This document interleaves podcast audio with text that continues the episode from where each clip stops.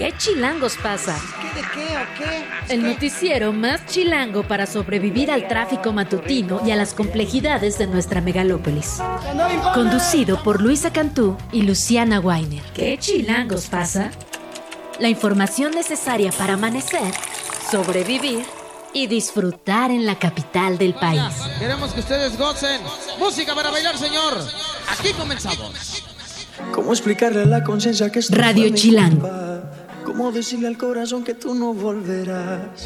Un poco más. 7 de la mañana, dos minutos. Estamos escuchando a Carol G y Maluma con Créeme. La colombiana se presentó ayer en el Estadio Azteca. Fue furor, 80 mil personas, la gente saltando, bailando, agarrándose de los pelos.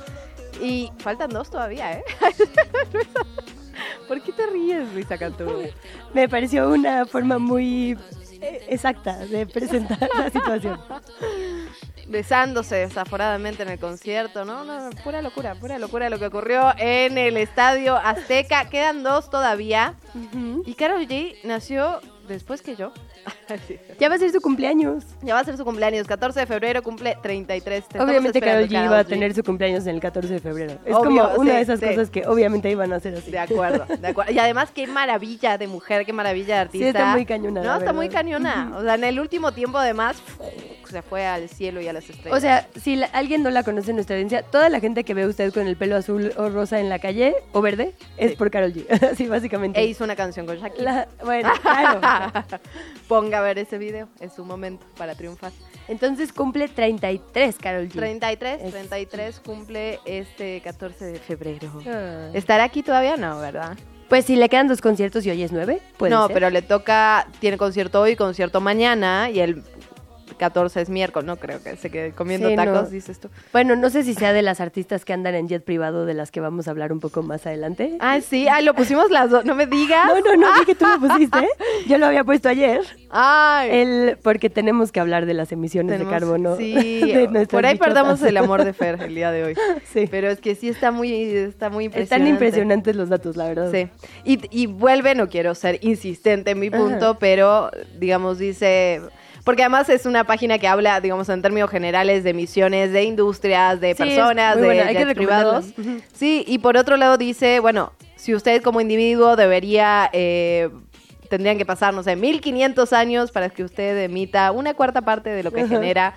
Entonces ahí Eran 500 años para los últimos siete meses de Taylor Swift, Sí, ¿no? sí. Bueno, veremos los Y, detalles más y cuando ves a la industria, a las industrias, spoiler. a las petroleras, pum, vale. O Sí, sea, la, pum, la vale. acción individual, digamos, se vuelve un poco... Y me gusta el enfoque que tienen ahí porque es como, a ver, entendemos que hay figuras de muy alto perfil para las que es un tema viajar y es un riesgo, lo que quieran, pero hay viajes que están haciendo de 17 minutos tres veces al día para ir a ver a su amiga, Sí, para ir no, por el no. café que les gusta en la ciudad de al lado y si dices, híjole, Oye, nos está diciendo nuestro productor información que cura el 16 y el 17 va a estar en Monterrey, entonces sí va a estar Ah, comiendo ¿sí? tacos en su cumpleaños. Bueno, y además se ve que le gusta la Ciudad de México, ¿no? Ay, sí, chilango, es obvio. ¿A quién no? Carol G, te podemos festejar tus 33 con muchísimo gusto. Si nos estás escuchando, cáete a la cabina. Ay, sí, bienvenida. Bienvenida. Bueno, Pues yo- dicho esto, ah, en información eh, menos amable que lo que estamos platicando en este momento, vamos a seguir revisando las iniciativas eh, de reformas constitucionales. Vamos a platicar particularmente sobre la de la Guardia Nacional, polémica por donde se la vea. Lo vamos a platicar con Lisa Sánchez, directora de México Unido contra la Delincuencia, en unos minutitos más. Vamos a platicar también con Claudia Zavala, la consejera del INE e integrante de la Comisión Temporal de Debates, porque ayer el Consejo General ya aprobó un montón de metodologías y lineamientos que nos interesan a la ciudadanía. Básicamente los tres debates van a tener participación activa de la gente, va a haber unos comités, unas comitivas, digamos, del Instituto Nacional Electoral, que van a tener la misión de literalmente ir a recorrer el territorio para grabar gente que tiene preguntas para las y los candidatos para poderlas transmitir. Hay muchos detalles sobre la certeza de este proceso, sobre cómo va a ser la moderación, si va a haber paridad de género, como detallitos que nos interesan rumbo a estos tres debates, que por cierto hay tres, pero hay que recordar que están litigándose, digamos, todavía varios procesos. Hay uno de los candidatos que quiere que haya un debate semanal y entonces impugnó este proceso. Entonces, bueno, de todo eso vamos a hablar con Claudia Zavala. En efecto, además fue aprobada en el Congreso Capitalino. Estamos hablando, hablamos en las últimas semanas de la ley Malena, la ley que busca tipificar como intento de feminicidio los ataques, bueno, de, de feminicidio, u de homicidio, los ataques con ácido, los ataques químicos. Ya se aprobó ayer en el Congreso. Vamos a platicar con Marcela Fuente, diputada local por Morena, para ver cómo fue este proceso, qué se ha avanzado y qué viene ahora, ¿no? Porque finalmente lo que ocurre cuando se aprueba un- una ley es que es un momento de festejo, es un momento de avance, sin lugar a dudas, pero la aplicación de dicha ley al final ya no es tan inmediata, no es tan fácil. Hay todo un proceso que se da, ¿no? Entre la, la aprobación de una ley que se aplique de la manera correcta y que Sí. empiecen a cambiar las dinámicas sociales. Y fíjate que yo, eh, o sea, creería que justo se dio una buena discusión y ayer por la tarde que vinieron tres diferentes diputados, más bien de tres diferentes bancadas, el PAN estaba muy enojado de que no se incluyó, por ejemplo, candados para la venta de las sustancias. Y le parecía una falta esta ley. Entonces también Mira, será interesante preguntarle a Marcela Fuente cuál fue la ponderación de la mayoría para que no sucediera así, ¿no? Y también hablando de la mayoría, vamos a platicar con Carlos Cervantes Godoy, diputado por Morena, es presidente de la Comisión de Ordenamiento Territorial y secretario de la de Gestión del Agua, por alusión, la verdad, porque ayer Luisa Gutiérrez del PAN lo mencionó diciendo que era un faltista. Lo cierto es que las actas de las sesiones del Congreso permiten Exacto. ver hasta el 2022. No hay faltas hasta ese momento. Habrá que ver qué ha No hay pasado. tantas sesiones tampoco, 2023. también hay que decirlo. Sí, no sabemos si de hecho se ha convocado, ¿no? Entonces Sí, vamos en a escuchar efecto. la otra versión y bueno, platicar sobre agua, que nos importa siempre. Sin lugar a dudas, eso y más el día de hoy. Hoy es viernes. Es viernes, yo Es estoy viernes. golpeadísima. Ayer, sí, Ya sí, íbamos a empezar el a pero oigan, es viernes. yo ayer de hecho me desvelé, ay sí, Por- no muchísimo, ay, pero sí. pensando que hoy iba a ser viernes y ahora me arrepiento porque aunque ya solo falte un día, ay, sí, se me está haciendo eterno, ¿no? Porque escogí el camino de la violencia. Son las ay, 7 sí. de la mañana, amiga. Ayer a las 10 me acosté y dije, bueno, ya, me voy a dormir, todo Ajá. bien, cerramos semana. Y en eso, ya sabes, la tentación de... Sabía que había salido ya la versión en español de esta entrevista de Tucker Carlson ah, a Putin. sí, a Putin. Dura dos horas y media. y Entonces no yo vale dije, bueno, la pena, digo yo. la verdad a mí sí me clavó. ¿Sí? ¿Te o sea, yo sí me le eché, también por intensa, obviamente, ¿no? Pero siento que sí había como... Lo escribí, lo escuché en 1.5 Ah, sí, exacto. y le di un par de... De, De. La verdad es que muy pocas veces tenemos la oportunidad de, en este lado del mundo, no sé Sí, cómo sea del otro cierto. lado, de escuchar a Vladimir Putin, ¿no? Y además a mí todo lo que sea como hablar de la guerra de narrativas me parece fascinante. Con todas las reservas que implica Creo que sé por qué te un gusta. personaje como Tucker Carlson, hay, hay que tomar con muchas reservas por su reputación, digamos, de conspiranoico en general. Me parece que de hecho hace una buena entrevista, lo cual me preocupa de mí misma estar diciendo esto. Pero bueno, sí es una entrevista que creo que dio muchas notas. Y la verdad es que es un momento al que a Biden le llueve sobre mojado en Bueno, eso sí. todo lo que tiene que ver con política exterior. Digo, también en Pero el con interior. todo, ¿no? Ayer veíamos Pero- este, eh, este video que se hizo viral en redes sociales, ese Sí, momento oye. donde se equivoca, eh, eh, está hablando sobre eh, el tema de la franja de Gaza y hace alusión al presidente de Egipto, pero se lo, se lo confunde, pues, con Sí, el sí. presidente mexicano. Y bueno, ya sabemos que estos lapsus le dan la vuelta al mundo y más en un contexto con todo lo que se ha hablado sobre la salud de Joe Biden. Yo debo decir que a mí se me van las palabras cuando estoy muy cansada cada dos segundos. Pero bueno, pues están en, en la mira, ¿no? Al final el presidente y sí le ha, le ha llovido sobre mojado tal cual. Es que cual. ha sido, digamos, muy polémico toda esta parte suya, muy polémico que su vicepresidenta no haya levantado en popularidad absolutamente nada, a pesar de que se prometía ser un fenómeno por ser una mujer racializada y demás. O sea, que el Partido Demócrata no haya podido encontrar una figura, digamos, eh, que, que pueda competirle, la verdad, a la popularidad de Donald Trump y haya elegido la reelección de Biden con todos estos contextos que ponemos sobre la mesa. Pero bueno, hablaremos un poco más adelante del detalle de esta entrevista porque vale la pena detenerse en un par de frases. ¿Te parece si empezamos? Me parece perfecto, venga.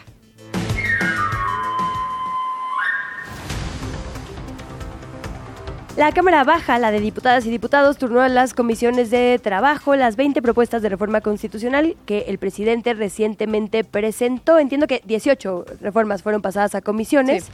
con el fin de que inicie el proceso de su discusión y votación. El titular, el presidente de la Comisión de Puntos Constitucionales, el morenista Juan Ramiro Robledo, estimó que al menos siete de estas podrían ser aprobadas por consenso. Básicamente dijo las que tienen que ver con bienestar y que de hecho ya están más o menos contempladas, las que no requerirán pues un- una modificación muy importante de presupuesto, pero el resto, hablamos de justo órganos autónomos, poder judicial, necesitarán, dijo, mayor discusión legislativa. Por eso, el objetivo es que estén listas en el mes de abril, cuando concluye el último periodo ordinario de esta 65 legislatura. Por otra parte, los magistrados del Tribunal Electoral reconocieron que existe la posibilidad y las facultades legales para anular un proceso electoral si se confirma la participación del crimen organizado y se reúnen las pruebas suficientes para determinar que tuvo injerencia en el resultado de los comicios. Evidentemente se podría anular una elección si esto es confirmado. Lo difícil en todos los procesos es evidentemente confirmarlo. En conferencia de prensa, el magistrado Felipe de la Mata resaltó y habló del tema de la violencia y las posibles participaciones del narco en los procesos electorales y que no pueden ser ignorados por las autoridades. Vamos a escucharlo. Digamos, eventos relacionados con el crimen organizado, la respuesta es, sin duda, el marco normativo, eh, particularmente la ley objetiva correspondiente, establece supuestos en los cuales se puede anular una elección, ya sea por violación a los principios generales de la elección o por violencia generalizada. En otra nota, durante la conferencia matutina del presidente López Obrador, se le preguntó sobre las personas desplazadas por la violencia en el sureste de nuestro país, concretamente en Chiapas. Dijo que no es un asunto significativo a su juicio. Escuchamos la voz de Andrés Manuel López Obrador. Muy pocos, muy pocos. Este, y estamos nosotros pendientes y ya se ha tranquilizado bastante la situación, bastante, y tenemos presencia. No, no tengo el dato, pero no es eh, significativo. Es un dato radicalmente distinto al panorama que presenta, por ejemplo, el Centro de Derechos Humanos Fray Bartolomé de las Casas, el FRAIBA, que ha revelado datos en su poder, digamos, como 2.300 personas en situación de desplazamiento forzado en municipios como Chicomucelo, Socoltenango y La Concordia. Según la visión y la información de este centro, el contexto ya puede ser calificado de hecho de crisis humanitaria. Por otra parte, otro de los temas que hemos estado siguiendo, el tema de transportistas, marcharon este jueves sobre la autopista del Sol en Guerrero para exigir que las autoridades actúen en contra de la inseguridad que se vive en la región y que ellos puedan volver a trabajar tal cual, ¿no? sin miedo a ser asesinados. Reclamaron a la gobernadora Evelyn Salgado tras la quema de unidades en Chilpancingo, el municipio que está completamente paralizado el transporte. Ya van cuatro días el día de hoy, entiendo, si no, si no recuerdo mal, donde no hay transporte público. Literalmente la gente tiene que pues caminar o no llegar a trabajar. También están los negocios cerrados, muchos trabajos bajaron, bajaron sus puertas estos días. Vamos a escuchar cómo se vivió esta manifestación. ¿Qué pide el pueblo de Chilpancingo? ¡Paz!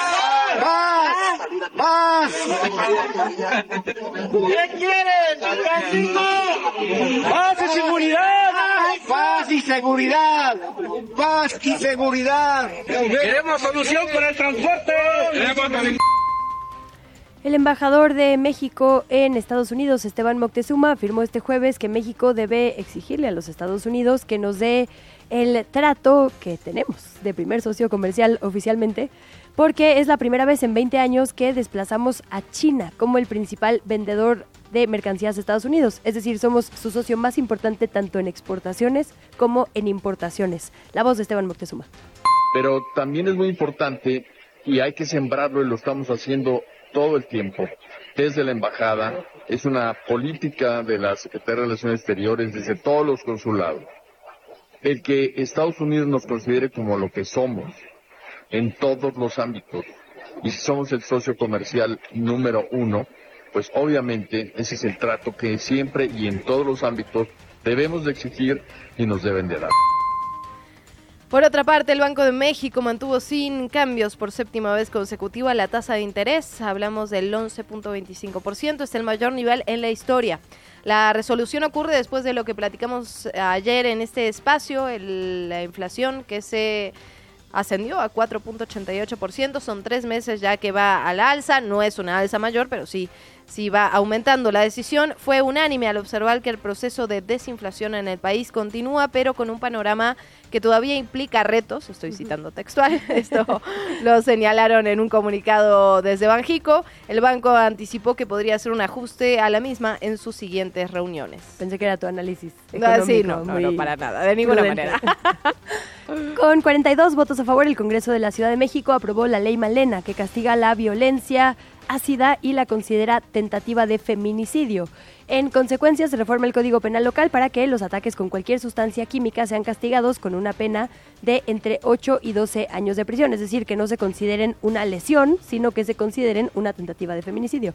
Las penas aumentarán en una mitad cuando haya, digamos, según la, la gravedad del ataque, deformaciones, daño en un órgano o que se trate de un ataque contra una niña, un niño o una persona adolescente o que viva con alguna discapacidad.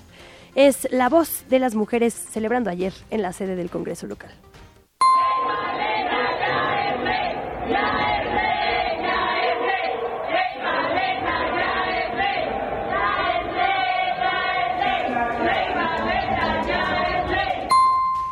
La ley Malena se llama así por María Elena Ríos, quien fue eh, quien reaccionó a esta aprobación y destacó que el avance en el Congreso de la Ciudad de México servirá como referente para el resto del país. Hay varios estados, pero avanza despacio. María Elena Ríos, a continuación. Es muy importante esta reforma porque marca un precedente y un hasta aquí a todos los agresores de mis compañeras, porque no son lesiones que se tardan en curar entre 15 y 20 días, porque no es como dicen los jueces que solamente necesitamos un facial, tenemos las pruebas del crimen en nuestro cuerpo, nos cambiaron nuestro proyecto de vida, pero ya no más.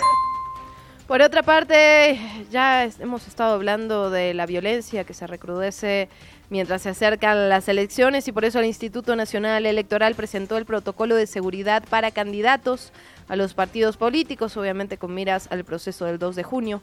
Establece que se les brindará un servicio de seguridad tomando en cuenta niveles de riesgo, si es medio, si es bajo, si es alto, con base en la incidencia delictiva de su región o entidad y si recibieron o no amenazas. El INE solo procesará solicitudes de partidos políticos en materia de seguridad relacionadas con candidaturas federales y en caso de recibir solicitudes de candidaturas locales, estas serán canalizadas a la mesa de seguridad local y hay que decirlo, la verdad es que el gran riesgo normalmente está en las candidaturas locales y lo hemos estado viendo en estos días y lo vemos cada vez que hay un proceso electoral, así que estaremos dándole seguimiento a este tema. Vamos con las actividades de las candidatas y el candidato a la presidencia de la República. Empezamos con la coalición Juntos Haremos Historia, su abanderada Claudia Sheinbaum tuvo un video, una transmisión, digamos, en vivo en sus redes en la que habló sobre su postura en favor de debatir las reformas constitucionales que propone el presidente López Obrador y específicamente sobre el Poder Judicial. El Poder Judicial hoy no da justicia al que menos tiene, que era algo que mencionó, como lo dijo el presidente Morelos, en los sentimientos de la nación, y aún no lo hemos podido construir. ¿Dónde está ese Poder Judicial? Ese es un Poder Judicial que tiene que ser para el México de hoy, para este México que se está transformando. No hay que cerrarse, hay que debatirlo. Claudia reiteró que empezará su campaña el próximo primero de marzo en el Zócalo de la capital. Nos vamos del otro lado. Xochil Gálvez, candidata presidencial de la oposición, dijo en conferencia de prensa que está dispuesta a regresar al Senado para votar las iniciativas de reforma constitucional que ella considera que sí benefician a la población, incluso si estuviera en campaña. Por otra parte, también le reprochó al presidente que pretenda hacer esos cambios, digamos, con una intención electoral y dijo que no descarta asistir el próximo domingo 18 de febrero a la llamada Marcha por la Democracia que convocaron las organizaciones civiles. Estábamos platicando sobre este tema, todo, digamos, toda la polémica que hay respecto a quiénes van a tomar el micrófono, quiénes convocan, quiénes, y bueno, ahora que la candidata de la oposición decida ir a marchar, pues también causó su revuelo. Vamos a escucharla todavía puedo regresar al Senado, puedo votar a favor de aquellas reformas que beneficien al país. Aquí no va a encontrar un voto en contra de algo positivo. Legalmente creo que podría asistir sin ningún color partidista, como una ciudadana común. No creo que se quite mi derecho de ser ciudadana, pero es algo que tendré que valorar con mi equipo. Bueno, también dijo que va a hacer una segunda gira ahora por España, una gira internacional que se va a reunir con autoridades del gobierno del país, también con eh, organizaciones opositoras. Hasta ahí, hasta ahí lo que decía Xochitl Galvez. Que la verdad yo creo que tiene razón Xochitl Galvez, o sea, ella puede ir a la manifestación que quiera, incluso ah, pues convocar es claramente una manifestación de oposición. Creo que el problema más bien es de otras figuras que en su momento era muy importante que se sintieran imparciales, como integrantes del INE, que se sumen justo a algo que claramente tiene una mira, ¿no? O un bando. Sería igual de terrible que fuera el mitin de el primero de marzo, ¿no? Sí, sí, totalmente. Totalmente. Ahora bien, obviamente no pierde su calidad de ciudadana, pero lo cierto es que cuando alguien tiene un cargo público, está, está contendiendo por un cargo público, pues sí cambia la forma en la que, y las responsabilidades y las obligaciones. Y lo hemos dicho con el presidente miles de veces cuando habla de libertad de expresión en la conferencia matutina, pues también hay que decirlo en este caso, ¿no? No, claro que no deja de ser ciudadana, pero pues es candidata. Sí, en fin. Sí, sí. Aunque quizá en estricto sentido sería más problemático que fuera como senadora que como candidata, ¿no? Sí, sí, sí. Pero, y también es raro eso, que no haya en la ley previsiones para el Poder Legislativo. O sea, no puede ser alcalde, no puede ser jefe de gobierno, secretario, para, digo, un tiempo antes para contender, pero el Poder Legislativo está como en un limbo ahí, ¿no? Por, por eso decía, puedo regresar al Senado. En fin. Eh, Álvarez Maínez, Jorge Álvarez Maínez, el candidato de Movimiento Ciudadano, celebró la denuncia contra contra Francisco Cienfuegos, quien es suplente de Beltrones, de María Beltrones, en la lista de plurinominales al Senado y que está acusado por supuestas transferencias millonarias al extranjero. Álvarez Maínez dijo a través de sus redes sociales que se trata de lo que calificó como una red criminal capaz de, dijo, desviar más de mil millones de pesos a 16 países. Escuchamos a Jorge Álvarez Maínez son los enemigos que tengo enfrente y eso es lo que quiero eliminar del país, la vieja política sea lo que me enfrento, sé las consecuencias que va a tener denunciar este tipo de temas. Y sé que en Sonora estamos librando una doble batalla. Si le ganamos el Senado a Beltrones, no solamente nos deshacemos del mayor dinosaurio de la vieja política, nos deshacemos del bebesaurio de la vieja política de Nuevo León, su suplente, y entraría como senador en la lista plurinominal del PRI. ¿Qué chilangos pasa en el mundo? Lo platicábamos hace unos minutos empezando este espacio informativo. Ayer se dio a conocer un informe del fiscal especial en el que dice que se encontró evidencia de que el presidente Joe Biden retuvo y compartió deliberadamente información confidencial cuando era un ciudadano digamos, un ciudadano común, incluso material militar y de política exterior en Afganistán. El reporte concluyó, sin embargo, que no se justificaban cargos penales, ya que no podía comprobarse que fuera deliberado, que fuera un problema de memoria del presidente. Aquí vuelve un poco lo que ya estábamos diciendo sobre esta controversia que hay respecto a la situación de salud del presidente Biden. Tras conocerse este informe, Biden organizó una rueda de prensa donde se vio visiblemente molesto, estaba enojado, la verdad. Habló incluso de su hijo, dijo que nunca violó la ley.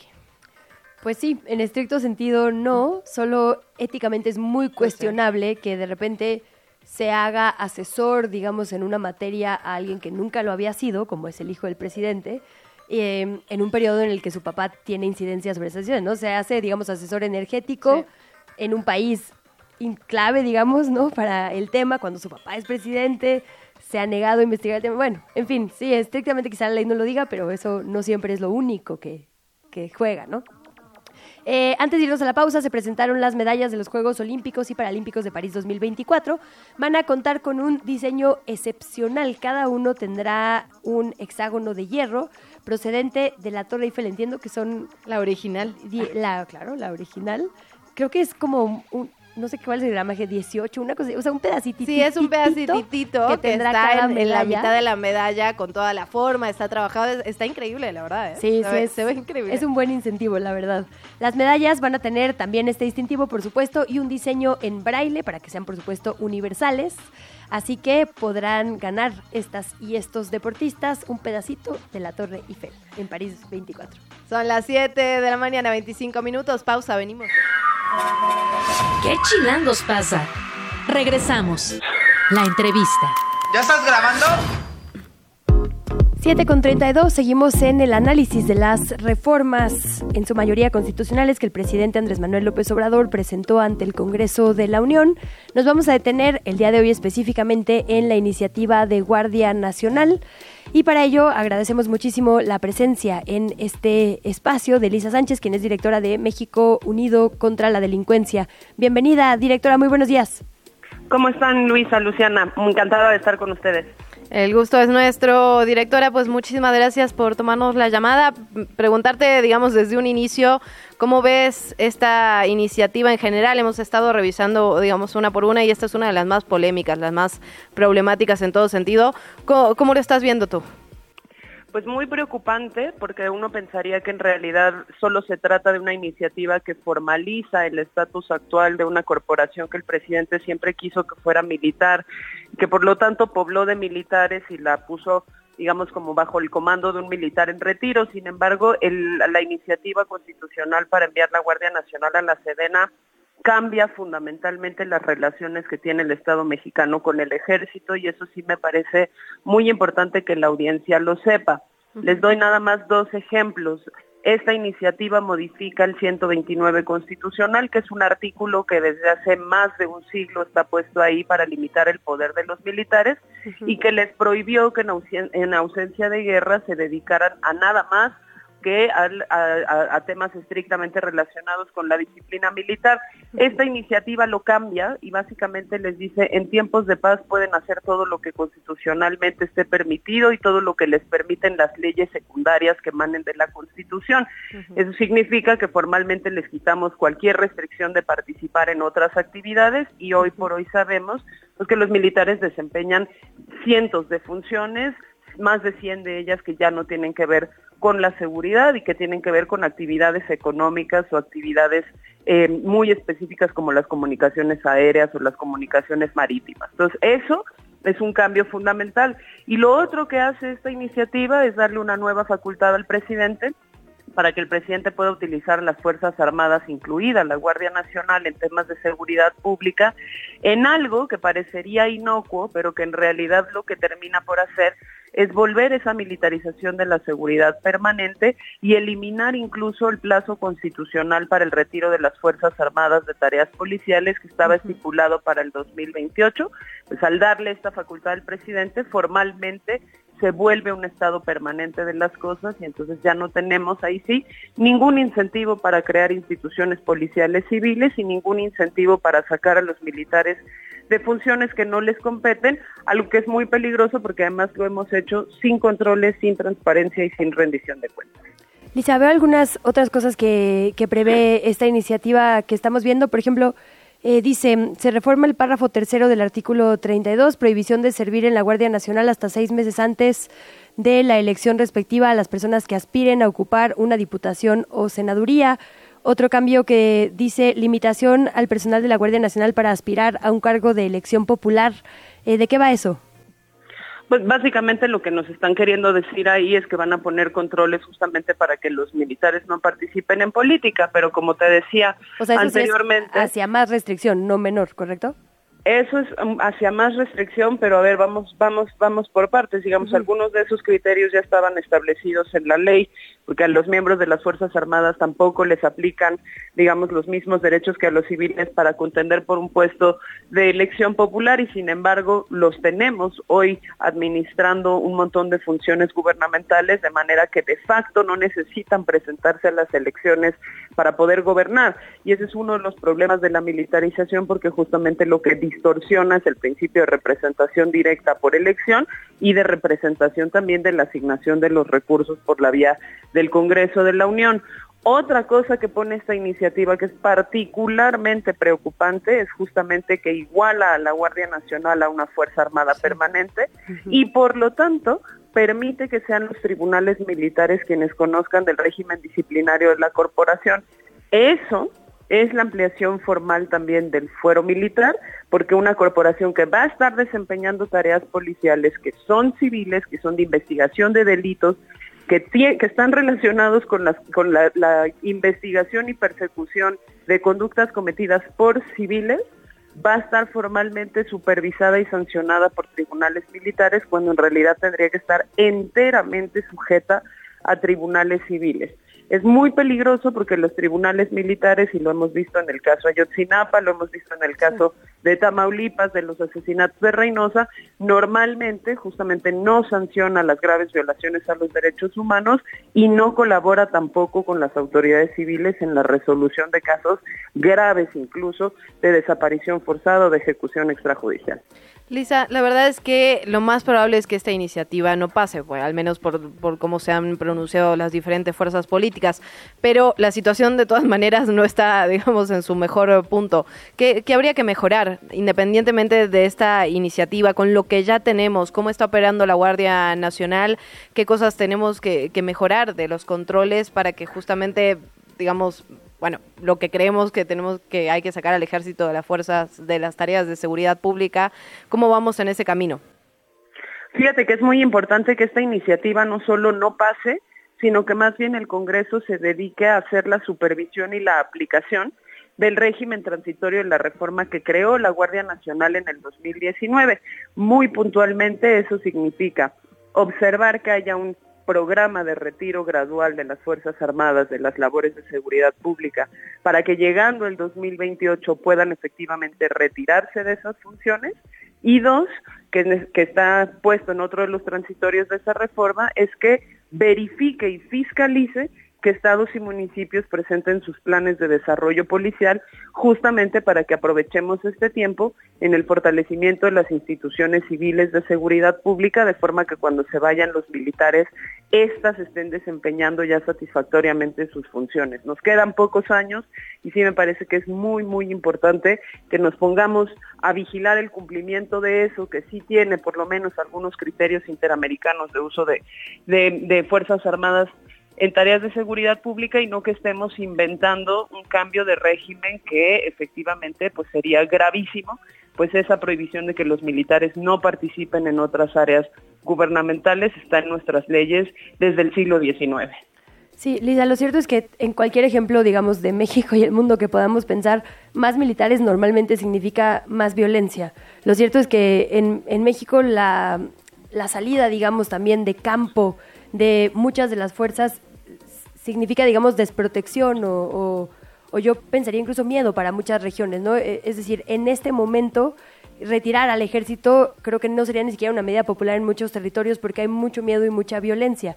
Y lo cierto es que la estrategia integral tampoco se ve. Como dices, lo ideal sería, por supuesto, retirar a las Fuerzas Armadas, que haya una policía civil, eh, con investigación civil y mando civil a cargo, pero no se ve, digamos, el, el rumbo hacia allá. Como bien dices, sí tendría que haber esto, con un montón de acciones complementarias. Y lo que vemos en este proyecto integral, por lo menos, es, por ejemplo, la, el seguimiento a la cultura del prohibicionismo, ¿no? Si lo conectamos con, con algunas otras de las iniciativas, la de fentanilo, la discutimos por acá el otro día. Eh, es decir, esta visión, tenemos tres sexenios viendo que no necesariamente es la vía a la paz o a sacar estos cuerpos. ¿Cómo empatamos, digamos, todo de forma integral? Porque lo cierto es que no, se ve, digamos, tampoco un momento en el que pueda salir el ejército de la, calle, desafortunadamente, con todo lo que también eso implica en cuanto a violencia, ¿no?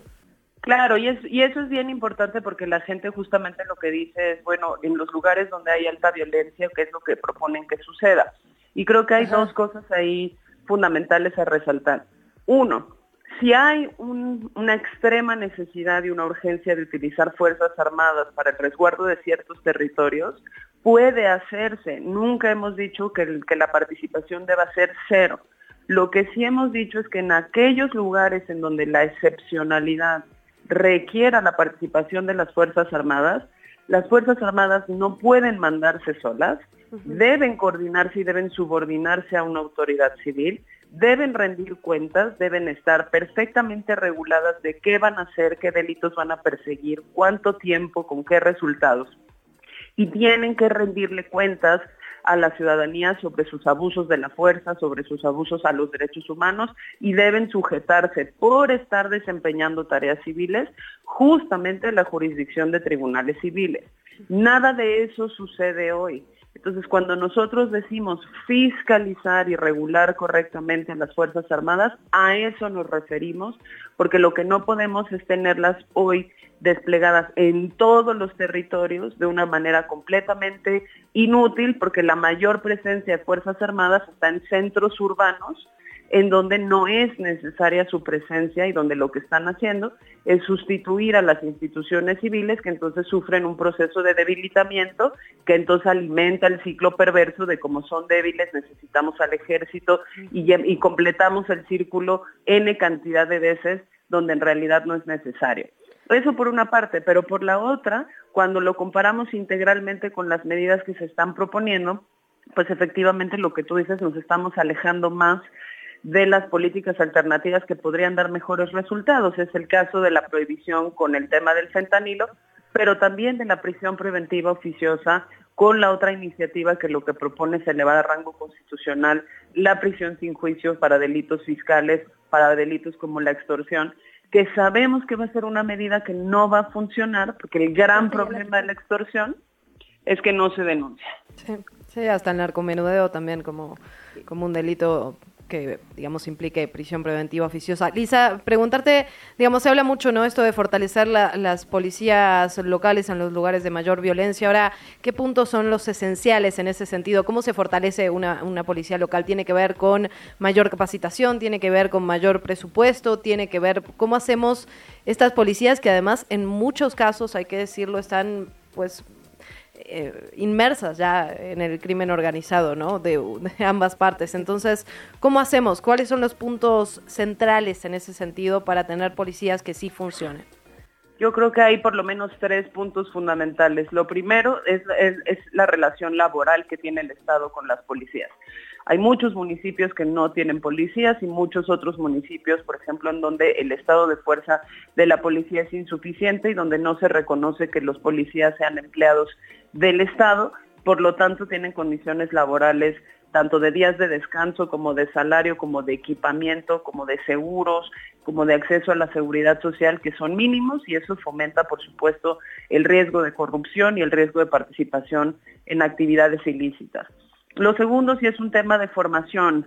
Eh, hay ejemplos clarísimos en la región, como el caso uruguayo, como el caso colombiano, en donde lo que se ha puesto es el desarrollo de una carrera policial que a partir de bachillerato permita que las personas puedan seguir estudiando y especializándose en cuestiones como investigación criminal, como balística, como criminología, que permite ya el desarrollo de una carrera policial profesional donde los eh, ascensos y donde justamente la profesionalización de los distintos perfiles permite un fortalecimiento a largo plazo de la corporación. Y lo tercero son los temas de supervisión y régimen disciplinario. Efectivamente, esas policías necesitan tener una supervisión fuerte, unos órganos de control fuertes que sancionen de manera muy expedita y de manera muy inmediata cualquier abuso de la fuerza o cualquier comisión de delitos, eh, sin necesariamente pues descansar únicamente en instrumentos que fueron altamente populares en otros sexenios, como el polígrafo, ¿no? Creo que sí tiene que ser un, entramado institucional bastante más, bastante más complejo y con supervisión, insisto, eh, institucional, pero también supervisión externa. Lisa, tenemos 30 segunditos, no quiero abusar de tu tiempo. Solo preguntarte, porque ahora mencionabas esto, digamos, de la pequeña ruta, o bueno, no, la gran ruta más bien, y preguntarte si esto que, que dijo el presidente, digamos, que era parte de este paquete, que era justo mejorar las condiciones, digamos, policiales a rango constitucional, sí suena a, entonces, un camino hacia allá. Pues no, porque eso, es, eso está en rango constitucional desde 2019 de hecho, está en rango constitucional desde que se reformó el artículo 21 constitucional en el 2008. El problema es que ninguna de las autoridades cumple con esas obligaciones constitucionales. Entonces, el llamado sigue siendo ese. Tenemos la constitución que nos dice cómo tiene que ser la seguridad pública y las instituciones que las conduzcan. Lo que no tenemos son gobernadores, presidentes municipales y autoridades federales que la cumplan. Entonces, ojalá que más bien lo que salieran a decir es nos vamos a comprometer con el cumplimiento de la ley que tenemos hoy. Clarísimo, clarísimo. Lisa, de verdad agradecerte muchísimo tu tiempo, tu análisis. ¿Dónde te seguimos? ¿Dónde seguimos el trabajo de México Unido contra la Delincuencia? arroba MUCD oficial, por ahí nos estamos viendo, y mi cuenta personal, arroba Liz Gracias, muchísimas gracias, director. Un abrazo. Buen día, Lisa. Hasta luego, bonito día. La entrevista. La Comisión Temporal de Debates hizo una propuesta al Consejo General que finalmente se discutió y aprobó ayer sobre la metodología, sobre los detalles, digamos, de lo que serán los debates presidenciales. Y agradecemos muchísimo que esté en estos micrófonos para contarnos el detalle la consejera Claudia Zavala. Muy buenos días, consejera. Muy buenos días, Luisa, Luisiana. Les saludo con gusto a todas ustedes y a la audiencia que nos escucha. Muchísimas gracias, consejera, por su tiempo. Pues preguntarle un poco Primero, en rangos generales, estos tres debates que ya son obligatorios van a tener características diferentes. Entiendo, algunos tienen que ver con redes sociales, otra con participación directa ciudadana, otra va a tener interacción entre candidatos. Cuéntenos un poco qué podemos esperar de cada uno de ellos, consejera. Así es, gracias. Sí, vamos a tener tres debates presidenciales obligatorios para los candidatos. Esperemos que sea un ejercicio democrático que ayude y coadyuve con la, información que deben de tener las y los votantes para decidir de manera informada y este es uno de los elementos serán en domingos los tres. Estamos definiendo como fechas el 7 de, y el 28 de abril y el 19 de mayo, así que tenemos una cita las y los mexicanos en esas fechas. Pensamos en formatos dinámicos, en formatos que pues eh, no sean acartonados, sino que nos permitan conocer a las y los candidatos que participen eh, desde de diferentes formas, retomando las inquietudes ciudadanas en el formato A, lo, lo vamos a hacer eh, retomarlo regionalizadamente a través de las redes sociales. Ahí queremos saber eh, captar la, la, atención de las y los jóvenes también para que puedan participar de manera activa preguntando, formulando sus preguntas. Y ese fue el formato que ayer aprobamos en el Consejo General. Tenemos el formato del debate A, que es con participación de eh, eh, preguntas a través de redes sociales, el formato B, que es con participación de la ciudadanía a través de preguntas videograbadas y el formato sé que es el cara a cara, es este más directo con las y los candidatos. Estos son los formatos con una moderación activa, también pensamos en una moderación activa y pensamos también en, en, en, un, en un tiempo que nos resulte suficiente, pero que en términos de información eh, son los debates durarán el que más dura es este, unos minutos menos de dos horas todos están pensados en menos de dos horas. Pero en términos generales, pues sí, son ejercicios que estamos pensando de manera dinámica, activa y que sea eh, productiva para que tengan información las y los ciudadanos. Entiendo que justo el formato C es el más largo porque tiene este bloque cara a cara y es como el más confrontativo. Cuéntenos de qué va. ¿Se van a poder preguntar cosas unos a otros? ¿Cómo va a haber equidad, digamos, porque son tres? Sí, sí, sí, está programada ya una, una escaleta nos falta definir las particularidades, pero ya está un, programa general en el que empiezan primero con una pregunta, este, está dividido por segmentos, empiezan primero con una pregunta y después está una dinámica en la que se pueden preguntar respetando con una eh, absoluta respeto en la, en la equidad en los tiempos.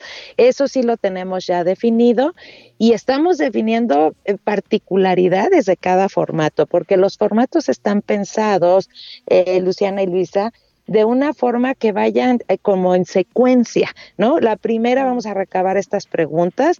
Fue un trabajo este eh, muy eh, muy intenso definir cuáles eran las características de la metodología para atender todas las preocupaciones que se pueden presentar con el uso de las redes sociales, ¿no? Había muchas preocupaciones, pero afortunadamente todas las fuimos atendiendo desde el punto de vista técnico para este primer formato. Y en el tercero, tenemos mucho cuidado en el formato de cara a cara, en que haya, porque tienen bolsas de tiempo y esas bolsas de tiempo les ayuda para que las y los candidatos pues puedan distribuirlo y posicionarse y también ver de una manera más directa pues cómo reaccionan frente a ciertas eh, cuestiones, preguntas eh, espontáneas. Consejera, eh, ya, ya sabíamos cuáles iban a ser las sedes para estos debates. La verdad es que no habíamos tenido la oportunidad de preguntarle por qué se elige que sean todos en la Ciudad de México. En otras ocasiones, digamos, habían, se habían distribuido a lo largo del país y la verdad que llama un poco la atención. Ah, porque mire, eh, lo que vimos la otra vez, eh, nuestra idea siempre ha sido integrar, regionalizar, para que las y los ciudadanos de todos los estados eh, tengan esa posibilidad de participar. Entonces, lo, hoy lo logramos a través del uso de las tecnologías. Tenemos tres regiones, eh, por ejemplo, en este tema de las redes sociales, tenemos eh, variables que nos ayudan a integrar las preguntas de las tres zonas que abrimos para la regionalización. Y no va a ser necesario salir porque los estamos incorporando, pero sin necesidad de trasladarnos, que es pues más oneroso y más costoso también el hacer los traslados. Y entonces lo que estamos haciendo es incorporarlos a través de las tecnologías de la información. Es decir, esto nos dice para el formato A, que es el que son preguntas vía redes sociales, pero el formato B, entonces se sigue considerando que un equipo del INE va a ir directamente a recabar, pues, como si fuera una encuesta, preguntas directamente a grabarlas, videograbarlas. Sí, eso se está pensando. Justo estamos delineando, ya pasamos a, explorar la, forma, la metodología del, del siguiente debate. Y sí, porque el INE tenemos personal en toda la República. Hay que recordar que tenemos 300 órganos distritales y 32 puntas locales. Entonces, sí, esa es la idea. Estamos puliendo la metodología, pero así lo vamos a hacer para poder incorporar y regionalizar todo. Hubo polémica en años anteriores respecto a la persona moderadora de estos debates. Este año, ¿qué se plantea? ¿Ya se tienen a las personas? ¿Se tienen algunas reglas? Entiendo que, ya, las, que ya las definieron, pero ¿qué sabemos al respecto, consejera? Sí tenemos las reglas básicas, las elementales, pero este es un tema que tenemos que definir en el Consejo General y que lo va a hacer. vamos Ay, se nos está cortando un poquito la comunicación. Sí. entiendo que lo que hasta ahora se ha debatido en el Consejo General, como bien decía, no son tanto nombres, sino aspectos generales como que haya paridad de género. O sea, entiendo, digo, obviamente con acción afirmativa, es decir, son el primer y el segundo debate dos moderadores y el tercero tres personas. Creo que es algunos de los criterios que sí se han hecho públicos, ¿correcto, consejera? ¿Cuáles son los que nos dice todavía se están discutiendo?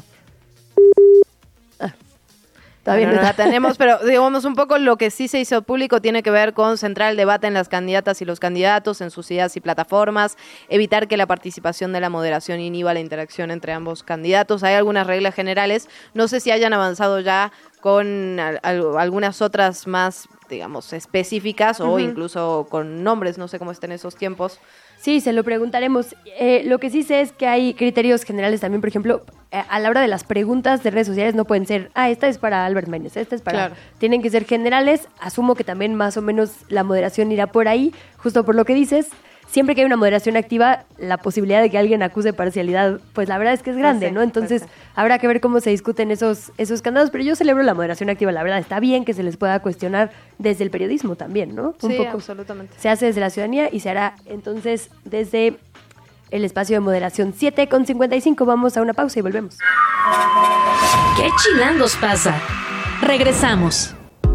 7 de la mañana, 59 minutos. Estamos platicando con la consejera Claudia Zavala. Consejera, tuvimos un problemita de comunicación, pero ya parece que está resuelto. Nos estaba justamente cerrando esta idea sobre el tema de las moderaciones. Sí, gracias. Pues sí, es un tema que vamos a, a resolver dentro del Consejo General pero nosotros nos acompañamos, hay criterios eh, básicos ya en las reglas generales, porque lo que pretendemos es que sea una moderación activa, no una moderación que nada más se dedique a pasar el uso de la voz, sino que tenga toda esta expertise para poder hacer un, un debate dinámico que llame la atención. Y por supuesto que es una decisión colegiada que interesa muchísimo a, pues no solo a la autoridad, también los partidos están siempre muy atentos de cuál es la decisión y yo estoy segura que entre todas las consejeras, los consejeros y nuestro colegiado, pues vamos a elegir a, a las mejores personas que nos ayuden y que nos acompañen, porque bien lo decían, son dos para el primer debate, dos para el segundo, el segundo debate y tres para el tercer debate. Entonces, si tenemos un amplio número de eh, moderadores, moderadoras, a, a quien llamar, a quien invitar a trabajar con el INE y pues para que también para que puedan eh, organizarse estos debates que son tan relevantes para la ciudadanía. Consejera, para no quitarle mucho más tiempo, solo preguntarle cuándo son, digamos, las fechas límite en las que esto tendrá que estar definido y también si es impugnable. Es decir, un partido político va a poder decir, a mí no me gusta ese moderador o esa moderadora, o es únicamente asunto del Consejo General. Pues como todo acto del Consejo General, porque nosotros elaboramos un acuerdo y lo aprobamos en el Consejo General, podría ser impugnado. O sea, es un acto que puede ser impugnado porque es del Consejo General y, y también pues los partidos políticos tendrían que expresar razones suficientes ante, ante una impugnación. Pero eh, nosotros tenemos, y ahorita ya estamos preparando todo, eh, para las metodologías, para ya estar listos y preparados en, eh, en el mes de, a finales de febrero, principios de marzo. No recuerdo cuándo quedó establecido la fecha, eh, las fechas para este acuerdo, pero ya estamos dejando todo al punto porque el primer debate es el 7, ¿no? El 7 de, de abril. Entonces se, se, se, ve como largo, pero en términos de organización este, tenemos el tiempo suficiente para hacer los acuerdos y en su caso que puedan ser impugnados también. En efecto, no, no falta tanto consejera, es un proceso que vamos a estar siguiendo de cerca, así que micrófonos abiertos en este espacio para usted y para el equipo. Muchísimas gracias. Muchas gracias a ustedes, tengan muy buen día y pues disculpen estas cosas técnicas que me interrumpieron un poco la comunicación. Les agradezco mucho, bonito día. Bonito día, gracias consejera.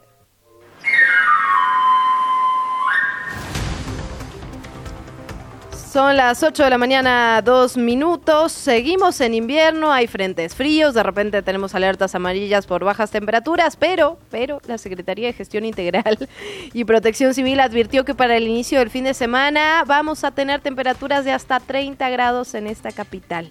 Eh, de acuerdo con este pronóstico, al menos nueve alcaldías de la Ciudad de México estarán en alerta amarilla por altas temperaturas.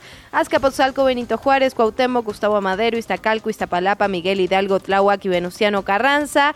Así que las recomendaciones, usar protector solar, vestirse con ropa adecuada para el calor y no exponerse tiempos prolongados al sol. Ya lo sabemos, arrancamos como en 9 grados, terminamos como en 30, pues eh, ¿qué le digo? Ay, sí.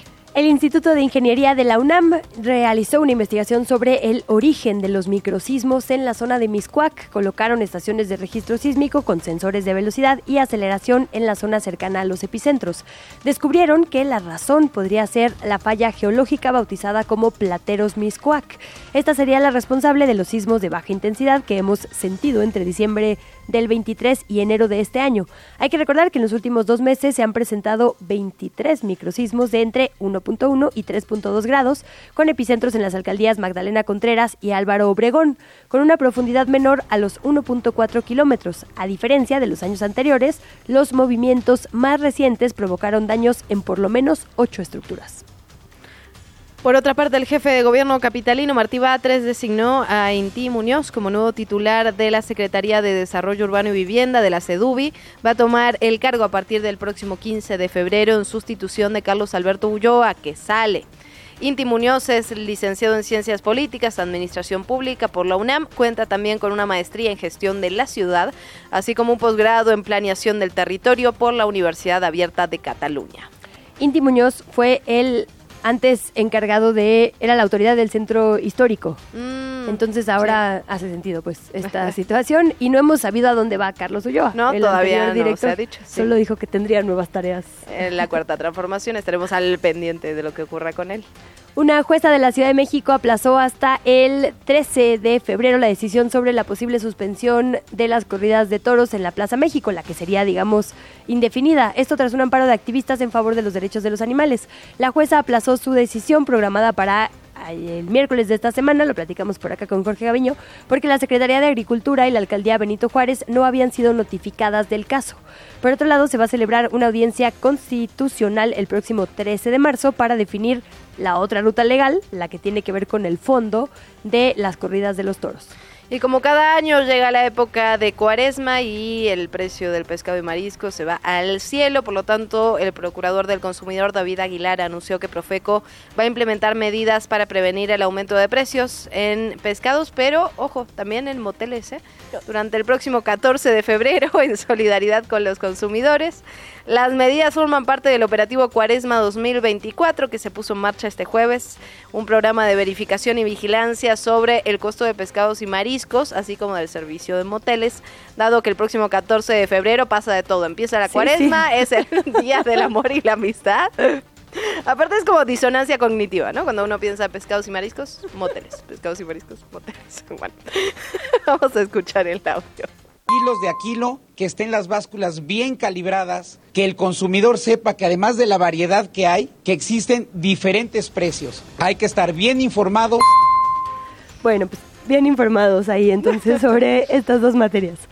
El gobierno federal y la Cámara Nacional de Autotransporte de Carga, la Canacar, alcanzaron acuerdos para combatir la inseguridad en las carreteras y los robos a vehículos que están movilizando mercancías. Las dependencias federales van a convocar a reuniones regionales en 10 entidades que tienen mayor índice delictivo en este sentido, el Estado de México, Puebla, Guanajuato, San Luis Potosí, Michoacán, Jalisco, Hidalgo, Querétaro, Tlaxcala y Veracruz. En estas mesas se van a abordar temas de seguridad en carreteras, atención administrativa y también el enlace con autoridades estatales y municipales. Canacar comentó que la Guardia Nacional se comprometió a reforzar con más elementos las carreteras, sumando a 620 operativos que ya están vigilando este tema. Por otra parte, la Suprema Corte de Justicia de la Nación confirmó que el gobierno federal tendría que entregar copia de los documentos que envió a la oficina del Alto Comisionado de Naciones Unidas en contra de la empresa Calica y que dan sustento a la denuncia presentada en contra de esa compañía. Recordemos que el presidente López Obrador la acusó, digamos, de una catástrofe ecológica generada a consecuencia de la explotación de un banco de materiales en Quintana Roo. La Corte determinó que entregar copias de esa información no vulnera de modo alguno la seguridad nacional, como previamente se quiso argumentar, por lo tanto hay que transparentar esa denuncia. En información de las y los aspirantes a la jefatura de gobierno, la candidata de Morena, Clara Brugada, publicó un video en sus redes sociales donde informó que ella está saliendo de la última complicación de salud que tuvo y que está más lista que nunca para la jornada de las campañas que empiezan ahora el primero de marzo para las eh, para la jefatura de gobierno, extendió una invitación para acompañarla junto con la aspirante nacional Claudia Sheinbaum el próximo primero de marzo. Escuchamos. A recuperar los temas y las causas de la cuarta transformación, las propuestas que presentó el presidente y que le devuelven la dignidad a la constitución de la Ciudad de México y también a nuestro pueblo. Por otro lado, Santiago Tahuada, el aspirante a la jefatura capitalina por la coalición opositora, sigue en su gira por Estados Unidos. En su cuenta de Twitter informó que habló con el secretario general de la OEA sobre la importancia de defender la democracia en Latinoamérica, todo esto en el contexto de lo que ya decíamos, de esta denuncia, digamos, que hizo por eh, sentirse como un perseguido político. Habló también con líderes de diversos sectores eh, en la región norteamericana, enfatizando para ellos la importancia que tiene invertir y proyectar en la capital del país. Sí, son think tanks de libre mercado, la verdad, hay que decirlo así. Pero bueno, así termina la gira. Estuvo por allá eh, Álvarez y Casa, Mariana Gómez del Campo, con él, este equipo que se ha ido sumando, digamos, a sus filas a manera de grupo también asesor. Por el otro lado, Solomón Chertorivsky, el candidato de Movimiento Ciudadano, también aquí para la jefatura de gobierno, acudió al Congreso local, estuvo ayer en la sesión precisamente, y ahí habló de la importancia de que haya un punto de acuerdo para exhortar al gobierno de la Ciudad de México a que declare una emergencia hídrica. Y esto signifique implementar acciones inmediatas para garantizar el abasto de agua en los próximos meses. Adelantó que estará presente en todos los debates a los que lo inviten, así tomando nota por aquí en este espacio, en medios de comunicación, en foros y universidades. Dijo que se deberían discutir la mayor cantidad de veces las propuestas. Ahí hay que decir, en chismecito así local. De hecho, creo que esto terminó reventando la sesión. El tema del agua, porque todos se acusaron de estarlo politizando y al final dijeron, bueno, vámonos. y terminaron temprano. La entrevista. ¿Ya estás grabando? Hablábamos ya de la aprobación en el Congreso local de la ley Malena que castiga la violencia ácida, la violencia química y la considera como tentativa de homicidio. Esto es importantísimo porque finalmente la discusión que se daba tenía que ver con la catalogación que hacían muchos jueces como lesiones y esto permitía que agresores, que feminicidas o feminicidas en potencia estén libres en las calles. Por eso vamos a platicar de esto con Marcela Fuente, diputada local por Morena y una de las impulsoras de esta ley. Diputada, bienvenida. Mm, buenos días, gracias por invitarme a este programa. Al contrario, bienvenida, diputada. Pues cuéntenos literalmente el detalle, digamos, de esta iniciativa. Además de incluirlo, digamos, en un tipo de violencia de género y considerarlo tentativa de homicidio, ¿qué significa? ¿Hay también alguna consideración, digamos, en cuanto a prevención o desincentivo para este tipo de violencia? Bien, pues mira, esta iniciativa la promoví hace poco más de un año y de la mano de María Elena Ríos, activista y por los derechos de las mujeres, y hemos estado impulsándola en varios estados de la República, con el objetivo de ampliar los tipos de violencia que sufren las mujeres, es decir, no es una modalidad de violencia que entra en violencia física, sino es un tipo propio de violencia, tal cual es violencia sexual, eh, violencia política o violencia económica, y eso hace que tenga pues su propio marco jurídico. Entonces, esta iniciativa, además de traer la parte de tentativa de feminicidio, que eso es algo que nos interesa mucho porque las penas empiezan a ser ejemplares, también estamos proponiendo varias cosas para la atención a las víctimas. Una de ellas tiene que ver con los protocolos que tiene que instaurar desde ya la Secretaría de Salud para atender a estas víctimas de violencia ácida, además de que no existen datos oficiales por parte del Estado de cuántas víctimas tenemos eh, por, por este tipo de violencia. Y en ese sentido ya la Secretaría de Salud tiene la obligación de generar un padrón para poder generar política pública y atender los pendientes eh, pues en materia de, poder ejecutivo que, que, tengamos en esta en este tema y pues incluye a las mujeres trans, incluye a las infancias como agravante. Entonces es una de las iniciativas de ley pues más completas que hemos podido tener en el tema de violencia en ese sentido, diputada, preguntarle, no sé si tenga registro de cómo le ha ido, bueno, o cómo se ha desarrollado esta ley en otros estados. Muchas veces lo que ocurre es que es muy difícil llegar a sentencias, entonces son, son leyes de avanzada, leyes que protegen a las mujeres, pero que luego en la práctica no siempre tienen los mejores resultados. ¿Cómo les ha ido con esta ley en otros estados de la República? Pues mira, afortunadamente eh, no hemos tenido ahora víctimas en los estados en los que se ha ido aprobando, mm. porque también hablar de, de ley Malena y posicionar el tema también hace parte de generar prevención. Es decir, cuando se generó, por ejemplo, la ley Olimpia y cuando se supo que violencia digital podía estar penado, pues un poco se inhibieron ese tipo de agresiones. Eh, lo mismo pasa cuando, cuando promulgamos este tipo de leyes en cada uno de los estados.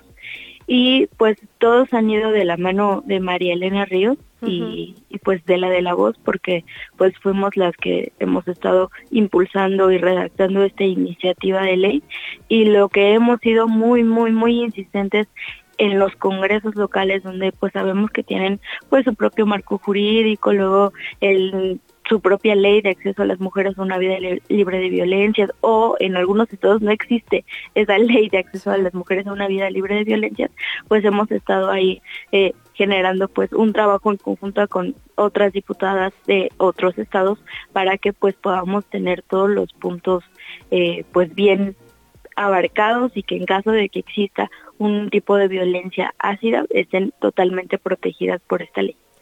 Con este caso, digo, acompañaron, como bien eh, nos dice diputada, el caso específico de María Elena Ríos, pero sabemos que tuvieron reuniones con varias activistas.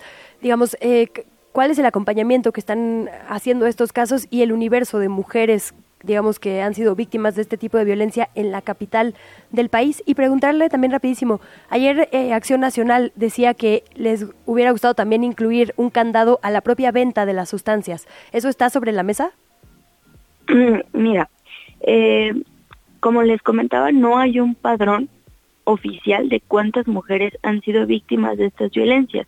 Y es muy grave, por una parte por la responsabilidad del Estado, pero por otra parte la mayoría de las mujeres que son atacadas con ácido tienen una condición que mapean los agresores de proceso de racialización, de pobreza, eh, creen que las mujeres a las que atacan con ácido no van a ser capaces de hacer una denuncia por no tener los medios suficientes para eh, ser mediáticos. Eh, el caso de María Elena Ríos fue una excepción, digamos, ha sido el caso que más se mediatizó, pero en México por lo menos tenemos conocimiento de 39 sobrevivientes de violencia ácida y contando. Entonces, esas mujeres hemos estado platicando con algunas de ellos, algunas están muy en el anonimato, solamente tenemos como esa cifra, con otras hemos estado en contacto y estuvieron presentes en los foros, al menos 10 sobrevivientes estuvieron presentes en la redacción de esta iniciativa de ley. Ayer acompañó Elisa Xolalpa, campesina chinampera, ella es víctima de la Ciudad de México y les pedimos a los medios que difundan su caso porque a 22 años ella todavía no ha obtenido una sentencia ejemplar. Va en camino su caso y creo que en la Ciudad de México los casos de violencia ácida van más avanzados que en otros estados como en Oaxaca o como en Veracruz o en Quintana Roo o en Puebla, pero sí hace falta que se mediaticen más para generar esa presión al Poder Judicial, a los jueces, eh, que, le, que puedan dar sentencias con perspectiva de género. Y sobre lo que mencionas de eh, acción nacional, pues mira, nosotros hicimos todo un proceso de parlamento abierto, de foros, se estuvo platicando con los diputados, con las diputadas. La iniciativa que comentaba la diputada Ana Villagrán no nos parece mal para que se pueda pues incluir en algún momento en el futuro, pero en este proceso de acción nacional, durante todo el proceso no mencionó absolutamente nada sobre el interés en participar en la ley Malena, aunque así se les convocó, aunque sí estuvimos conversando con varios diputados, diputadas. Eh, es más, a la sesión de discusión del dictamen, en donde los diputados y las diputadas pueden hacer observaciones a la iniciativa de ley y ahí se hacen los ajustes finales, ningún diputado de Acción Nacional se conectó, excepto la diputada Ana Villagrán. Entonces, eh, digamos, no es mala eh, propuesta la que ellos hacen, pero tampoco la, la manifestaron cuando la debieron. Pues tomamos nota de ese punto, diputada, y quedan micrófonos abiertos, decía recién, para hablar de, de, casos en particular que llevan muchos años en la impunidad. Los micrófonos aquí de Que Chilangos pasa están absolutamente abiertos para, para estos temas que nos ocupan y preocupan. Diputada, agradecerle muchísimo su tiempo, pues creo que es una buena noticia, así que eh, enhorabuena por esta aprobación. Muchas gracias, es una excelente noticia. Vamos avanzando un poco más en tener constituciones que protejan los derechos de las mujeres. Y gracias a Chilango por este espacio. Gracias, gracias, diputada. Muchas gracias, diputada. Pues Oaxaca, Baja California y Puebla son otros estados donde se ha aprobado esta iniciativa de castigar la violencia ácida. La mayor pena es en Puebla, 26 a 40 años de cárcel. Sí, creo que al final, digamos, lo, lo, importante es esto que mencionaba la diputada también, toda la legislación que va a ayudar a la víctima, ¿no? Muchas veces hablamos de si aumentar las penas en efecto reduce los delitos o inhibe los delitos. Que es lo que sí uh -huh. eh, pero sí que tenga, digamos, todo este marco legal complementario me parece que es muy importante, me parece que es una buena noticia y es un tema del que vamos a seguir platicando. Al igual que el tema del agua, Luisa Cantó, un tema que ahora sí que estuvimos ahí y ahí y ahí, por no decir ya sabe usted. hemos tenido chilang chilangos, chilangos. Exacto. Bueno, hemos estado encima con muchas personalidades y ahora decidimos abordarlo desde nuestra propia redacción, un trabajo especial de qué chilangos pasa. Desde la redacción de qué chilangos pasa. Hay personas que también cobran de más, cobran 100 pesos cada ocho días y no tenemos agua.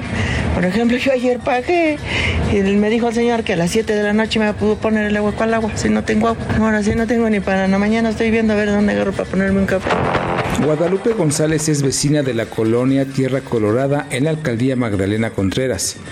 Cuenta que en medio de la crisis que ya lleva años, hay quienes trafican con el agua sin la intervención de las autoridades. Lo que para algunas y algunos es una crisis temporal, para miles de personas no tener agua es parte cotidiana de su vida. Lo traemos allá arriba del cerro con las mangueras. Y allá tenemos una persona que se encarga del agua. Sí, le abren ahí la, las llaves, ahí está el depósito del agua.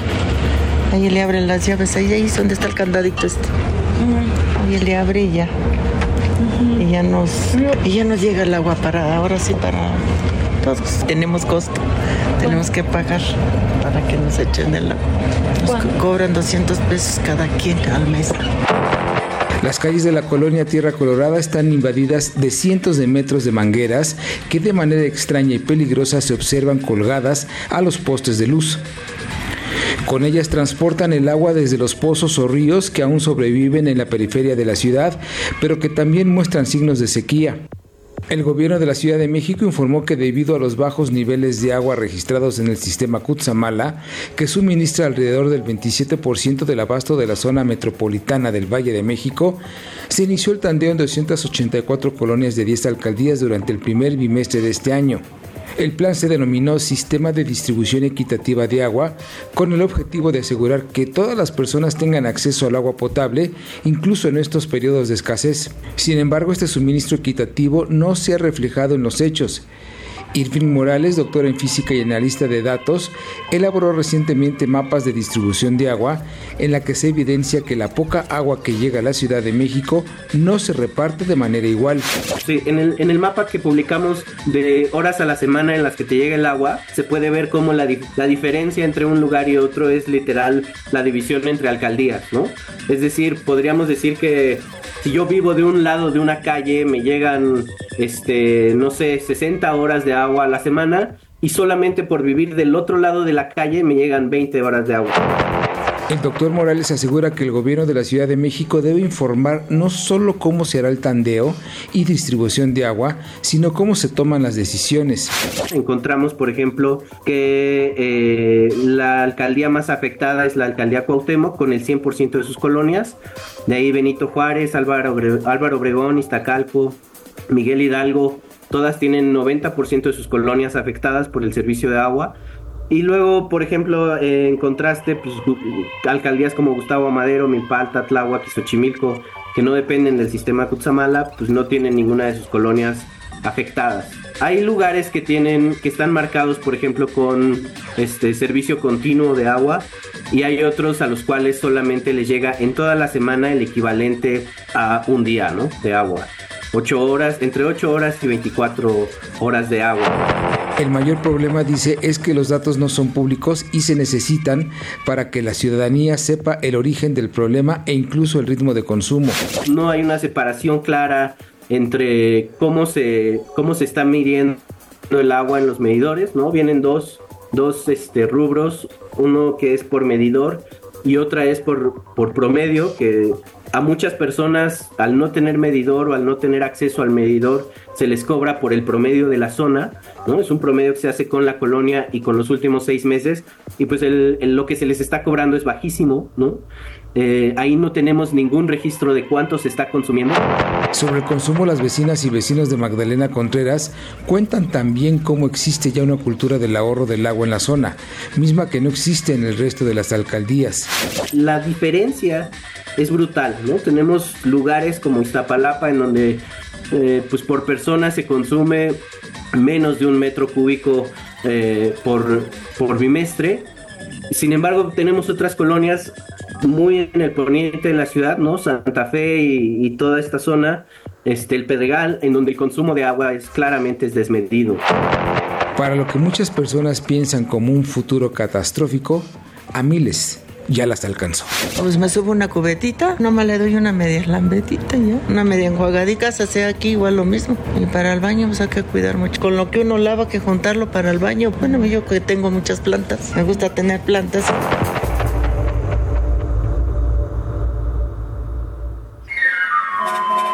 ¿Qué chilangos pasa? Regresamos. La entrevista. ¿Ya estás grabando? 8 de la mañana, 30 minutos. Hemos seguido de cerca el tema del de, eh, agua, el desabasto de agua en nuestra capital, los bajos niveles del sistema Cutzamala, todo lo que esto ha traído en los últimos tiempos para nuestra capital y lo que viene, la verdad lo que viene. Ahora bien, estuvimos platicando el otro día con la diputada Luisa Gutiérrez Sureña, que hizo un señalamiento directo. Por un lado, se habló, y esto me parece que es muy importante, de eh, la cantidad de proyectos relacionados con el tema del agua que no se han discutido todavía en el Congreso capitalino, ni siquiera en las comisiones, la Comisión de Gestión Integral del Agua. Y por otro lado, habló, digamos, de un faltismo generalizado. Nosotras estuvimos revisando la lista de asistencias, al menos la que eh, nos, nos da el Congreso capitalino. El tenemos cuatro sesiones, no, cinco sesiones ordinarias entre 2021 y 2022 que no, no muestran esto que nos decía la diputada, pero lo vamos a platicar eh, directamente con Carlos Cervantes Godoy, diputado por Morena, presidente de la Comisión de Ordenamiento Territorial y también secretario justamente de la Comisión de Agua del Congreso Capitalino. Diputado, bienvenido, ¿cómo está? Hola, ¿qué tal? Muy buenos días. Buenos días, diputado. Pues digo, nos interesa por supuesto hablar del trabajo de la Comisión de Gestión del Agua, pero lo responsable es empezar eh, preguntándole por este señalamiento directo que hizo en estos micrófonos la diputada Luisa Gutiérrez. Ella decía, el problema y por lo que están aturados los dictámenes es porque hay faltismo de los demás partidos.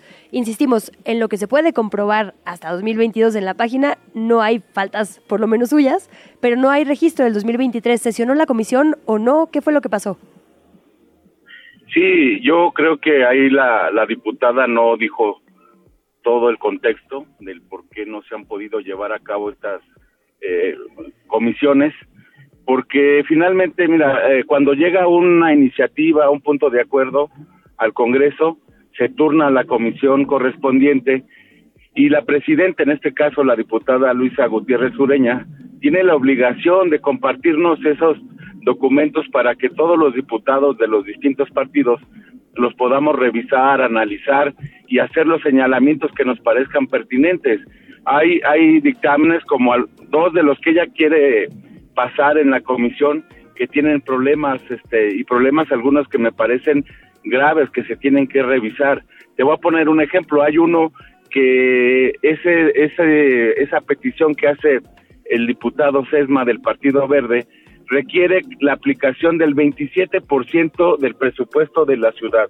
Yo no creo que la ciudad esté en condiciones de destinar un presupuesto tan grande a un solo proyecto, pues, ¿no? Entonces, obviamente se tiene que revisar con el gobierno de la ciudad para ver sus cálculos presupuestales y demás, porque si no, imagínate que le quitemos esa cantidad tan fuerte al gobierno de la ciudad que podría estar descobijando otras áreas, otros programas. Entonces, nosotros le pedimos a la diputada que lo revisara, que por favor se consensara, porque no le vamos a aprobar nada a ciegas. Pues ella quiere, sin presentarnos los dictámenes, que los votemos, y no, así no lo vamos a hacer. Tenemos una gran responsabilidad al poder dictaminar. Ella habla de que están parados 53 dictámenes, pero no, los, no nos los ha pasado no nos los ha dado a revisión, entonces ¿cómo quiere que nosotros los aprobemos? Y luego cita a reuniones extraordinarias para poder pasar esos dictámenes y obviamente pues los que no estamos de acuerdo con su posición, pues no, pues no, no estamos de acuerdo en que se lleve a cabo la, la comisión sin revisar estos dictámenes. Entonces, me parece que ella falta la verdad cuando dice que es un tema de ausentismo, también es un reclamo hacia su presidencia para que nos permita revisar los dictámenes. Nosotros no somos levantadedos como ellos, ¿eh? nosotros sí revisamos los dictámenes y, vemos si hay un problema, por eso tenemos un equipo técnico para poderle dar propuestas y ella no ha querido dar eh, respuesta a estos señalamientos que le hemos hecho de estos eh, instrumentos que se han presentado. El pedido entonces es que se pasen los proyectos, evidentemente lo que debería pasar. Déjeme confirmar esta información, diputado. Entonces, la, la Comisión de Gestión Integral del Agua no tiene una sesión ordinaria desde el 29 de abril del 2022. Sí, sí, sí. Sí, ella se ausentó, ella, primero su, su secretario técnico, pues se ausentó y parece que no regresó hasta meses después que ya tuvo otro secretario técnico y ya después ella se ausentó, tampoco nos explicó los motivos. Entonces ella también tiene gran responsabilidad por su ausentismo y por parte de su personal y, llega y regresa de repente y empieza a hacer a citar a sesiones extraordinaria. Seguramente lo hizo porque sabe que como no estoy de acuerdo, yo no le iba a dar la firma para una sesión ordinaria hasta que no revisemos los documentos y entonces cita una extraordinaria. Lo que no contaba es que todos los diputados de la comisión pues no estamos dispuestos a avalarle eh, estos instrumentos que están mal hechos, están deformados. Hay uno que mandó la doctora Sheinbaum, que es una simplificación administrativa para que la apertura de nuevos negocios sea mucho más rápida, más ágil. Ella con su equipo la modifica y le mete más requisitos que algunos son complicados de cumplir y entonces pierde la esencia esta iniciativa y, así quiere que la aprobemos. La verdad es que no se la vamos a aprobar así porque esto traería muy malas consecuencias para quienes quieren abrir un negocio en esta ciudad. Entonces, eh, se le pasó citando a puras eh, reuniones extraordinarias y no ha querido convocar a una ordinaria porque no quiere debatir, no quiere revisar los documentos a fondo. A ver, entiendo que la diputada tuvo un embarazo en el medio, ¿cierto? Ese fue, oh, no, eso fue otro anterior. Ahorita me parece que tiene un embarazo, pero no se ha ido, que yo sepa. No, digo, en noviembre del yendo a trabajar. 2023, entiendo, o sea, durante cuando no durante todo este tiempo que no ha seso- ha sesionado No, no. no, no, no fue ¿No? por el embarazo. No, no, no, es, eh, su anterior embarazo fue, pues prácticamente creo que hace un año, si tengo bien la información. Ahorita creo Por que eso. ya tiene un segundo embarazo, pero no, No, digo, de, No de ha ahora no lo sé, digo, en pues, ese ¿no? momento, ajá. no fue la ausencia, pues creo más bien, eh, creo que son problemas eh, legales que ella está atendiendo. No quiero ahondar en eso porque son temas de la fiscalía, pero este son temas que ella está revisando y tiene todo el derecho. Pero entonces que no venga a decir que nosotros no queremos trabajar y no queremos eh, dictaminar. Diputado, en, digo, entendiendo, claro, que, que digamos ha habido complicaciones para lograr estos eh, consensos eh, entre las fuerzas eh, políticas por, digamos, los motivos que, que usted nos expone, ¿qué, qué podríamos esperar para este periodo que está enfrente? Quizás se desatore y puedan eh, sesionar o, o, digo, porque la crisis del agua ya la tenemos encima. Evidentemente, hay una parte que le toca al gobierno central a, a través del sistema de aguas, pero la parte legislativa, digamos, ¿qué podría aportar? ¿Cuál es su mira en este sentido? Miren, eh, para ser bien claros, los instrumentos que están pendientes, con todo respeto, no resuelven absolutamente eh, nada el problema de la sequía. Eso que ninguno quede de claro, los ¿no? ninguno de Eh, los dictámenes. eh, sí, perdón. Perdón, no, le preguntaba si ninguno de estos 50, ninguno ninguno tiene podría aportar. aportan, pero no, no resuelven el problema en general. El problema es mucho mayor, pero ya se está atendiendo. O sea, no hay esta crisis, este pánico que quiere generar la derecha en esta ciudad de que ya se acabó el agua, que ya llegó el día cero, es una falsedad. Están generando pánico porque hay un proceso electoral en puerta y lo traen como bandera diciendo que esta ciudad se va a quedar sin agua y que no se está haciendo nada, que la comisión no quiere sesionar. Eso es falso totalmente. Los, lo- no todos los 53 dictámenes tienen que ver con el agua, hay de distintos temas, no, no necesariamente con temas de, de captación de agua y todo esto que a la diputada se refiere. Ahora, captación de agua ya existe en la ciudad sistemas de captación de agua, de cosecha de lluvia y que están funcionando en diversas colonias. Es decir, ya se ha captado una cantidad suficiente de agua, digamos, para abastecer pues algunas escuelas, algunas zonas, no todo, porque tampoco resuelve el problema de, de fondo, pero te ayuda, pues, pero son temas que se tienen que revisar muy bien porque todo requiere la aplicación de un presupuesto y no podemos ser tan irresponsables de dictaminar todo a favor y generarle una carga presupuestal a la ciudad con la cual no se va a poder cumplir. Nosotros sabemos, porque ya lo informó el jefe de gobierno, que ya existen alternativas para poder abastecer de agua a la ciudad en este periodo crítico. Eh, Además, no es el primero. Ustedes saben que cada año se presenta en estas fechas esta problemática. También decirlo, el agua de la ciudad no solo depende del Cutzamala. El agua de la ciudad depende principalmente de los pozos eh, que se tienen este, aquí en la ciudad. Casi es el 70% del agua de la ciudad proviene de los pozos que se han perforado en el subsuelo de esta ciudad. Ese es un problema sí que tenemos que resolver, pero también ya hay proyectos muy concretos por parte del gobierno federal y local para ir trayendo nuevas fuentes de agua a la ciudad. Es un tema que no se va a dejar. Yo le quiero decir a la población que lo tome con calma. No hay esta crisis tan terrible como lo está manifestando la derecha. Es el problema de cada ver, año diputado, que ya lo perdón- está perdón que atendiendo le el interrumpa gobierno ahí, pero- y que pronto habrá solución. No habrá un desabasto de agua en esta ciudad, eso sí me queda claro. Pero ya hay gente que está viviendo el desabasto, hay gente que ya no tiene agua en este momento. Pero eso es normal. Mire, yo vivo en una colonia en Iztapalapa donde es muy poca el agua y siempre ha sido así por décadas, no es de hoy, este es un año electoral y lo quieren exacerbar. Y yo le quiero decir, hoy en la mañana había agua por la llave en mi colonia, que es una colonia que difícilmente tiene agua. Es más, tenemos condonado el, el, pago del agua porque es una de las 68 colonias que tienen problemas de agua en Iztapalapa.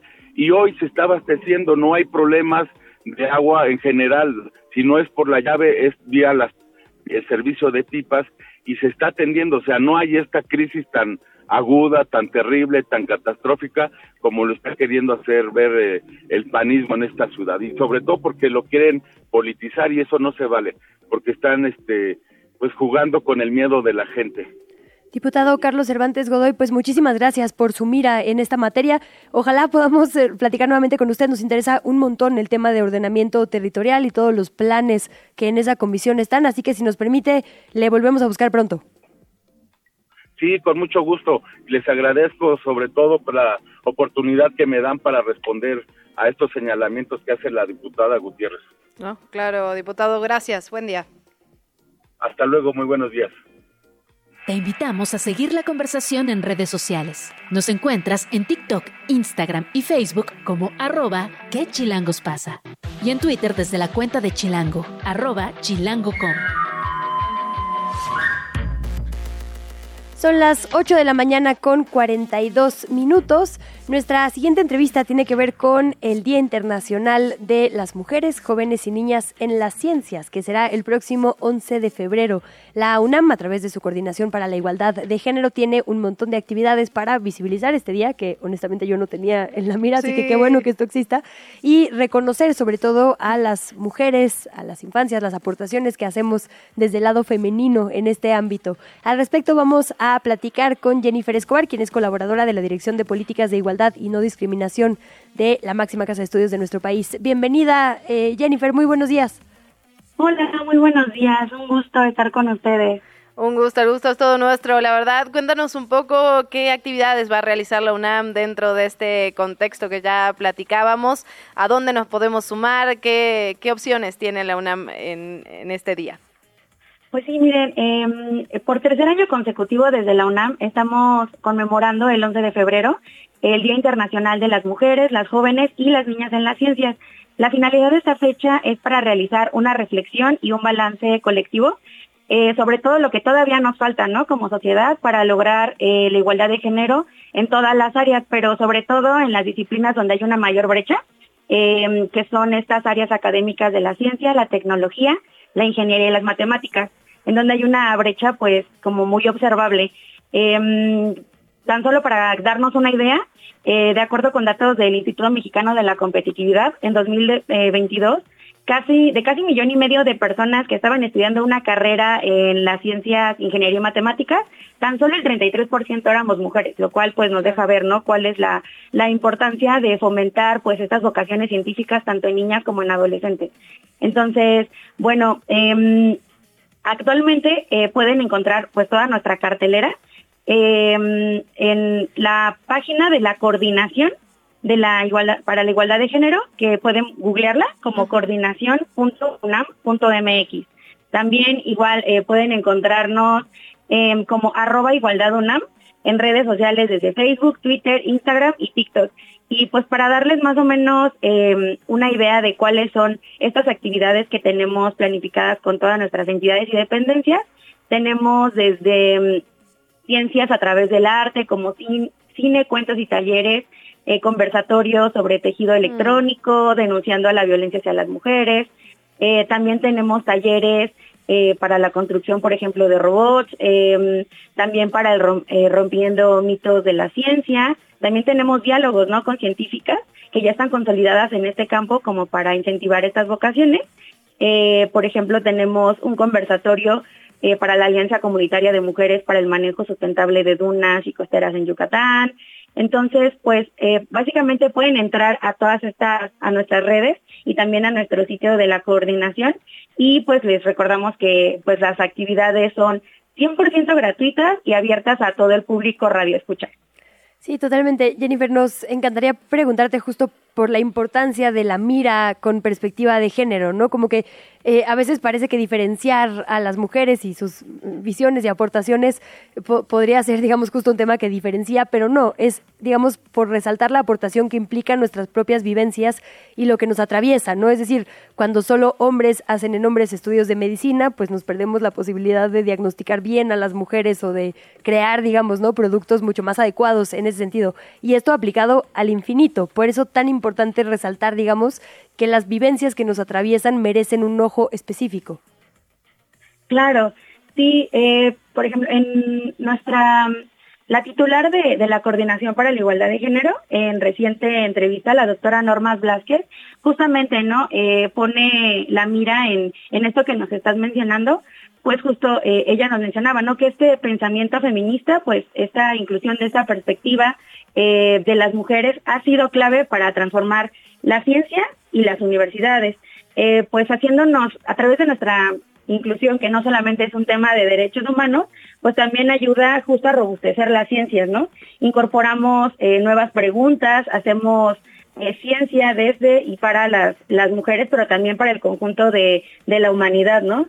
al formular estas nuevas preguntas, pues también se genera un conocimiento distinto, justo esta cuestión que nos mencionabas, ¿no? Em, hablar sobre padecimientos ginecológicos eh, o hacer como, pues sí, estos eh, experimentación o estudios que incluyan no solamente a, machos, sino también a hembras, pues es súper importante para conocer cuáles son eh, los efectos diferenciados, ¿no? De algunos medicamentos o cómo se comportan algunas enfermedades, tanto en hombres como en mujeres. Por ejemplo, una, se me viene a la mente, ¿no? Una, un hallazgo acerca de que, pues, en cuanto a las enfermedades cardíacas, los comúnmente se piensa que los síntomas para, para detectar un, un, una, un infarto pareciera que son los mismos en hombres y mujeres, sin embargo, mm. pues esto es totalmente falso, ¿no? Se ha descubierto que son distintas la sintomatología para, para mujeres y hombres, entonces por eso es como tan importante, ¿no? Hablar sobre higiene menstrual, incluso artículos de seguridad, por ejemplo, de cosas muy cotidianas como pueden ser el cinturón de seguridad que usamos.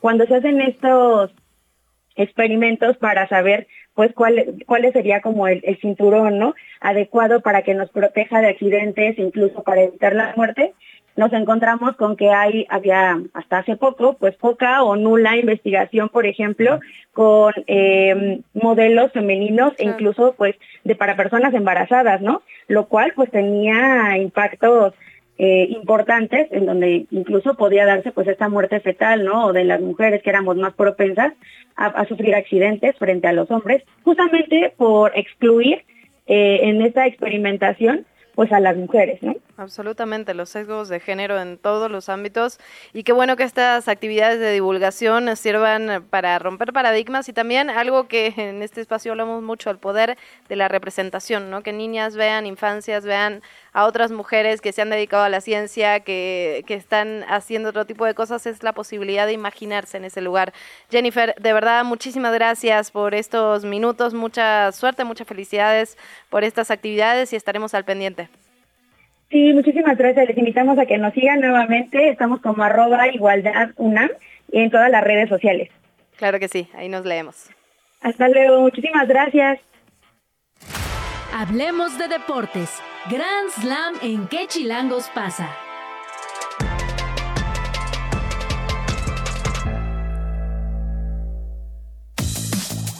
Bueno, pues es fin de semana de Super Bowl. Quique Hernández, la guía básica para sobrevivir de aquí al domingo. Buenos días. Buenos días, Luisa Luciana, ¿cómo están? Pues mira, traíamos el chiste en Grand Slam, nuestro programa de deportes de las 5 de la tarde, entre Valeria, Marín y Casa Deportes y un servidor, que el MVP, o sea, el jugador más valioso de la temporada, se lo iban a dar a Lionel Messi pero bueno, no fue así, se lo dieron a Lamar Jackson, él es el coreback oh. de los Ravens de Baltimore y bueno, él es el ganador de, este trofeo. Bueno. ah, yo pensé que íbamos a bromear con que se le iban a dar a Taylor Swift. Ah, me hacía más sentido. Taylor Swift será portada del videojuego de fútbol americano, el simulador de Madden 2025, ¿eh? Ahí se lo dejamos de tarea. Oye, bueno, en cuanto al Super Bowl, les cuento, para que todos estén atentos, ¿no? Y no se pierdan ningún detalle. Es la guía básica, eh, a las cinco y media de la tarde este domingo inicia el partido, eh, así es que ya prepárense desde antes con la botana, con la comida, eh, con las bebidas, lo que vayan a tomar, para que estén listos o a donde vayan a ir, con la suegra, con la familia, con el restaurante, los amigos, etcétera, ¿no? El partido lo van a poder ver a través de, varios lugares, está ESPN, está obviamente el Canal 5, TV Azteca, Fox Sports, así que no tienen ningún pretexto de, ay, no, no, no sé dónde verlo, ¿no? eh, como habíamos comentado, el encargado del medio tiempo será Usher, y bueno, eh, él es un jicopero, para quien no, tenga referencia de él, eh, es un jicopero, rapero y popero, tiene de todo. ¿Siguen con las expectativas altas con él o, con el beneficio de la duda, chica? Siempre el beneficio de la duda. sí. Muy bien.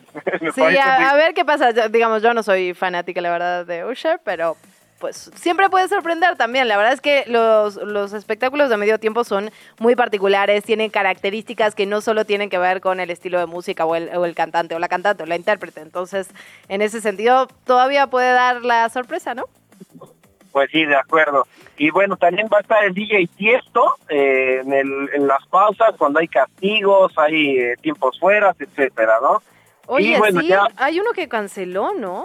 No era DJ Tiesto, ¿eh? Hay uno que me parece que ya no va a estar. No, no, no, Tiesto, bueno, según yo sigue en la, en la baraja, eh, a lo mejor fue noticia de último minuto, y no lo sé, pero no, sí debe seguir. Según yo revisé todavía hoy en la mañana, antes de hablar con ustedes, de ahí seguía. Ah, pues muy bien, veremos, veremos entonces. Oye, y, el show que se supone que es lo que tendríamos que ver, que es el partido, eh, ¿qué expectativas, Kike? Porque como dices, la, la, conversación se ha centrado en el show del medio tiempo, que si en Taylor Swift. Eh, ¿Qué nos dices tal cual sobre el juego? Sobre el juego, a ver, es un partido de dos quarterbacks de alto nivel eh, Pat Mahomes, obviamente, es como la estrella, es el heredero a lo que dejó Tom Brady vacío. Y el otro es un chico que se llama Brock Purdy. Él es un jugador que, eh, fíjate, otra similitud que él tiene con Tom Brady es que fue el último en ser seleccionado durante el, el tiempo de transferencias, que es el draft de la NFL, y fue el último en ser seleccionado. Y mira, un año después, él está ya en un, en un Super Bowl. Entonces está bastante interesante esta historia, vamos a ver de qué están hechos estos dos jugadores y es como la, la historia, ¿no? Y obviamente está la historia paralela, ¿no? Que es la de Taylor Swift, que a ver si llega, si no llega, eh, obviamente va a llegar, va a agarrar un jet privado, tiene un concierto en Tokio, eh, este termina a las 11 de la noche aproximadamente, a la una de la mañana del domingo de Japón estará tomando el vuelo y estará llegando a Las Vegas aproximadamente a las 10, 11 de la mañana del domingo. Así es que, a menos de que esté muy cansada la señorita de ir a acostar en su jet privado, pues bueno, seguramente estará ahí, chica. Bueno, de eso, de eso tenemos información que no llegamos a meter en este espacio, pero vamos a hablar de las emisiones de, de estos tipos de jets privados que, que tanto le gustan la, la huella de carbono que que Taylor Swift tenga sus Eras Tour y sus visitas a los juegos, la verdad, de NFL en los que ha estado recurrentemente, ¿no? Bueno. Sí, hay cifras muy altas del carbono que ha estado gastando Taylor Kike Hernández, gracias. Como siempre, muy buena suerte el domingo. Para nosotros es un día de disfrute y guacamole. Para ti es un día de chamba. Así que mucho ánimo y un abrazo. Un abrazo, que estés muy bien. Hasta luego. Hasta luego. Cerramos. Cerramos semana, se logró. Con se logró. y todo. Pero bueno, el día comienza en Radio Chilango, ya viene Sopitas FM, así que quédese y nos encontramos el lunes con ganador de el Super Bowl. Ah, claro. Eso que ni qué. Y las apuestas que nos decía Kike sobre si le va a proponer matrimonio o no. A Fer Guzmán le interesa esta información. La platicamos el lunes. Hasta entonces. Hasta entonces. Llegamos al final de ¿Qué chilangos pasa? Recupera nuestra información en las redes sociales de Chilango. En el siguiente programa te esperamos con más información y entretenimiento. Nos escuchamos de 7 a 9. Amanece, sobrevive, infórmate y disfruta la ciudad con nosotras. Radio Chilango, Radio Chilango, 105.3 FM. La radio que... ¡Viene, viene!